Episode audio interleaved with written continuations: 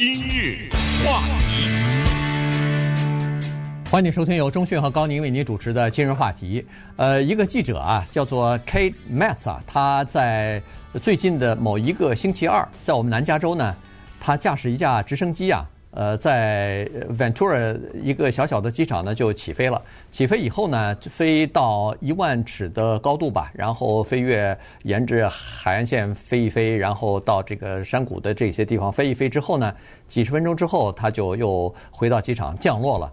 这事儿呢，他写了一篇文章。这事儿原因是什么呢？原因是。一个人驾着直升机飞一飞，问题不是什么了不起的事儿哈，也不是什么呃，就说值得写一篇文章的。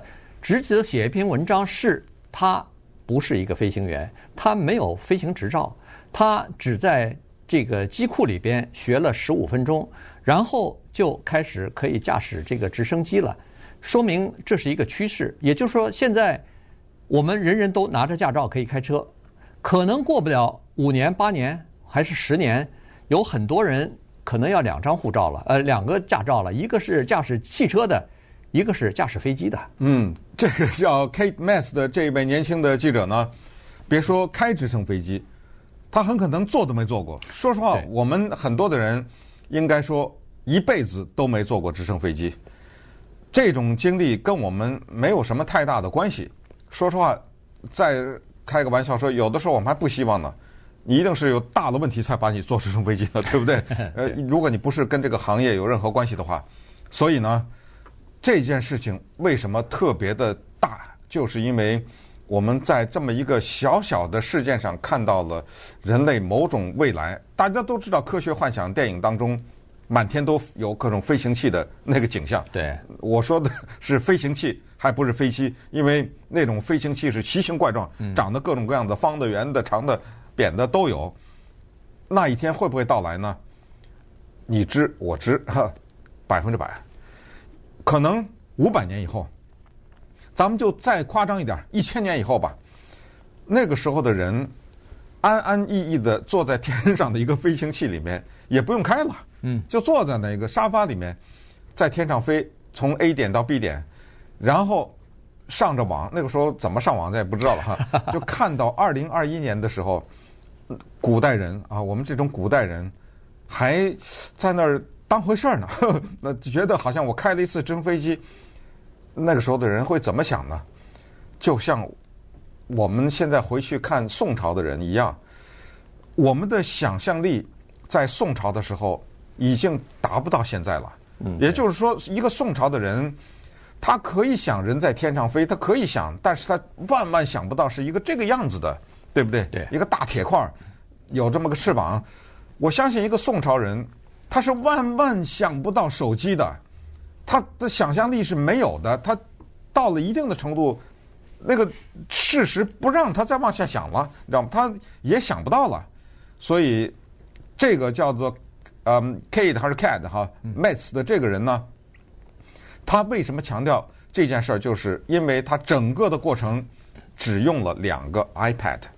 和一个摇杆在他手里拿着的，对，操纵杆，整个的过程，他从不会开到会开十五分钟，也就是他旁边当然是坐了一个真正的会开飞机的人啊，告诉他，打开 iPad 一，打开 iPad 二，在一的时候你点这个，它就是什么起降，二的时候就什么转弯，我不知道了啊，咱们就是这意思，全部的过程十五分钟，整个的起飞。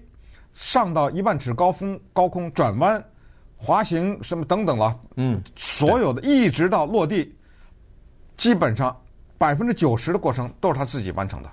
没错，所以你看这个事儿呢，就有点意思了，因为他是说他本身不是一个打游戏就是电动游戏的迷，如果要是一个青少年，那可能驾驶飞机更容易了，对，因为他那个操纵杆啊，它那个是这个 iPad 啊。它每天都在，第一是每天都在使用，第二是这个飞行的状态和操控的这个东西，就和他们打的那个电动游戏几乎是差不多的。所以你如果在打电动游戏的时候，可以驾驶一架飞机和呃敌机来进行对抗，甚至扫射，甚至摆脱敌机的跟踪什么的，那你玩这个直升机，那不游刃有余了吗？所以。这个 Kate 他的这个做法呢，我就觉得以后可能就会是变成一个现实。我都觉得还不是五百年以后哈，可能五十年都用不了，也可能十年之后，速度是二十年，不知道是是几何数速的发展，没错，没错，这不是宋朝，是到元朝的什么的这种的速度了。因为你想，现在无人驾驶的汽车已经有了嘛，嗯，只不过是现在。各因为安全的原因，还有各种各样的法规什么的，它没有办法让你完全的在自动驾驶。但是数据已经出来了，凡是使用现在特斯拉它就有这个自动驾驶的这个功能嘛。凡是使用自动驾驶功能的，它那个事故率要比人工人开的那个汽车要小很多，它的那个撞车的情况什么。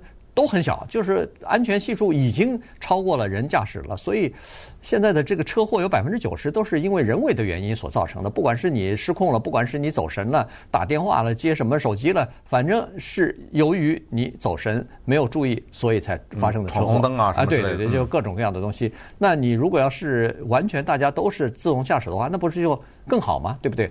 所以现在的这个呃。人类呢，或者说是科学界呢，已经看到了这个趋势了，于是现在在发展各种各样的叫做真的叫飞行器了。嗯，现在它只不过是驾驶的一架直升机。现在有一些初创公司啊，已经开始研发叫做飞行汽车啊，这个就等于是以后现在不是洛杉矶咱们报路况老是堵车嘛？以后要是有了飞行汽车的话，你可以想象吗？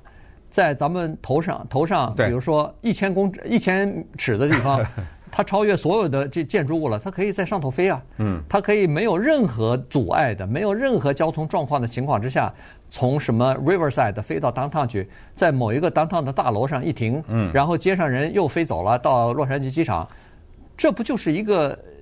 如果能飞行的话，这指日可待啊！它不用停在大楼上啊，它停在停车场嘛，没错，那是降落了嘛，对不对？对对对。呃，大家看过一九六一年的迪士尼的电影《Absent Minded Professor》吗？当时翻译成《飞天老爷车》，不就是那个电影里就是这个教授他发明了一种，嗯，一种物质吧，就是可以把这个车给送到天上去，然后他就。开，我不知道你看过这电影，你记得这个电影吗？对，我记得。呃，对，然后这个放在你的鞋上，你就打篮球的时候能够跳起来好很高好几米什么之类的。对，这个电影后来一九九七年由 Robin Williams 重演了一遍，重拍了一遍，叫《Flubber》，就是那一个景象啊，就是一个车在天上安安静静的哈，自然的开在夜晚的空中，那一个景象让美国的电影观众非常的神往。但是所有的人都知道，这都只只是一个科幻电影而已。但是呢，你能否认吗？就是。不要说五十年一百，咱们就说个五百年以后，那肯定的满天的飞行器啊！是，那这个几乎是百分百，这几乎没有任何的疑问的。今日话题，欢迎继续收听由中讯和高宁为您主持的《今日话题》。这段时间跟大家讲的呢是一个记者啊，他花了十五分钟的时间呢学习飞行技术，然后。就真的驾驶着一架直升机，当然旁边坐着一个有经验的、有执照的这个飞行员啊，他就自己驾驶着直升机，靠着两个 iPad 和手中的操作杆，他就可以呃这个顺利的起飞降落，然后转弯，呃什么爬升之类的所有的动作，基本上就都可以在自己呃没有人帮助的情况之下就可以完成了。所以呢，这个事儿呢。就必须要讲到现在的这个科技的软体的发达哈，这个公司呢叫做 Fly OS，你一听 OS 那就是操纵软体了，它就是实际上设计的一种呢，它除了直升机以外，小型的这个客机，就是小型的这个飞机呢也可以使用。实际上它最终的目的是要达到叫做自动自动驾驶，嗯，也就是说最终它的目的是要在驾驶舱里边不要有任何飞行员的，你就输入指令。对，或者是语音指令，对，呃，起飞，对，或者你干脆就是说去什么什么地方，对，就完了，对不对？对，以后以后我们都可以设想，这个出租车汽车公司或者你从家里边要呃起飞，呃，不是要要去一个地方，呃，都是自动驾驶的汽车，你只要按一个。钮，你说我要到目的地到哪儿，然后它就好了，它就开出车库，花的车自己给你计算方向，它自己给你呃说哪条路更便捷，哪条路没有交通呃堵塞什么的，它自己都可以给你算好，而且驾驶你就到那儿去了。飞机也是这个样子，它靠着雷达，靠着各种各样的传感器，嗯呃，靠着这个各种各样的，你可以想象出来的这种啊摄像头之类的，然后它就可以判断自己周围的情况啊。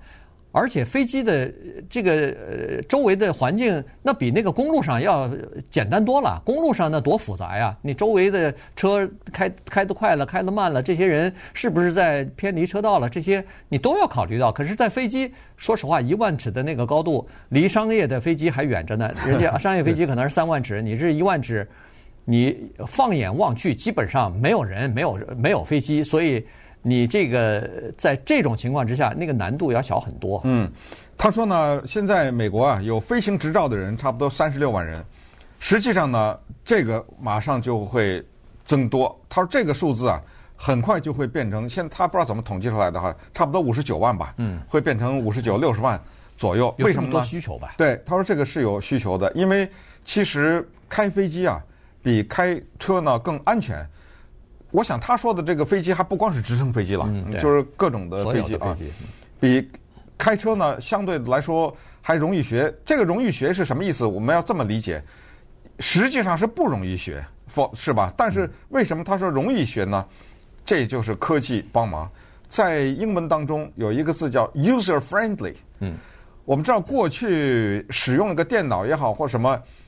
要什么叫 DOS 啊，还是什么？对对，你要先打一串这个，进到那儿以后呢，你要打这个需要一定的训练呐。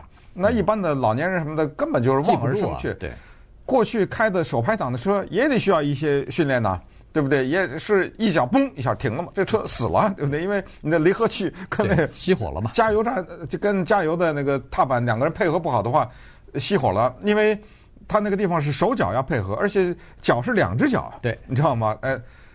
为什么所谓这个 user friendly 就是科技，他就在看哦，原来人为了要做这件事情要走三步，我就设计两步，最后就一步，嗯，对不对？包括什么手机啊，最早有一些功能非常的复杂，它就是越来越简单。那么飞机就这样，iPad 你会用吧？而且你看到的不是文字，很多都是图画。对，比如说两个 iPad 可能有一个就是看到你的跑道什么之类的，对不对？嗯就等于啊，你坐在那个直升飞机里在玩电子游戏，没错，这个就是模拟飞行，对，知道吧？就是九一一炸九一一的那些人，不就是在电脑上学的吗？是，对吧？对，模拟它。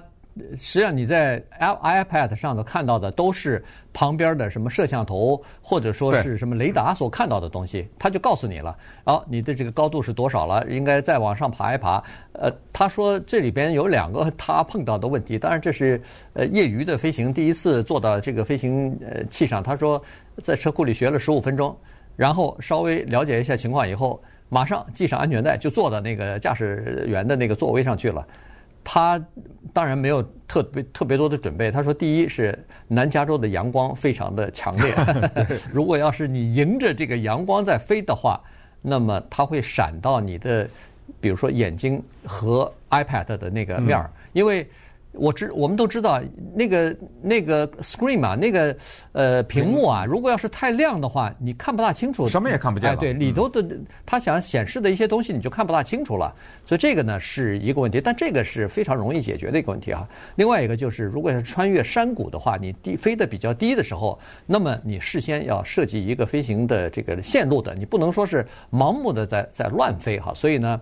这个是需要一些训练的。那除此之外，他说一切都非常的简单。嗯，那么未来会是怎么样呢？那他这篇文章给了我们一点启示，就首先，在美国呢，将会有越来越多的人去学习这个技术。同时，我们知道人们看自己的孩子啊长大，有的时候是不知不觉的。如果你每天都看到他的话，对，包括你的宠物也是这样。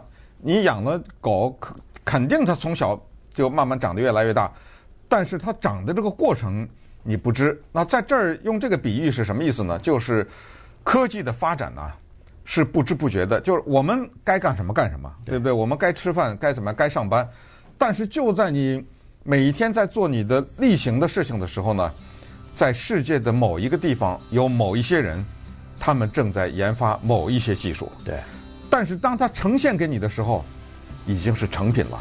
也就是当有这一天到来的时候，我们看有的时候手机什么这一代那一代的更新换代啊，电脑什么更新换代什么之类的，都是在不知不觉的过程当中完成，包括医疗方面的进展呐、啊、等等，哎，所以这个呢是最大的一个带给我们信心的地方。当然，回到刚才上一个话题，祭司道的问题，我们人的生活改变了，各种都改变了，但是呃不行啊，对对不对？因为我们人精神需要治疗啊，对不对？这一方面这是技术改变不了的。如果我们呃，继续的制造分裂，或者是吧制造仇恨什么之类的，这个技术解决不了啊，对不对？所以，我们人可能最后的难关是在那地方。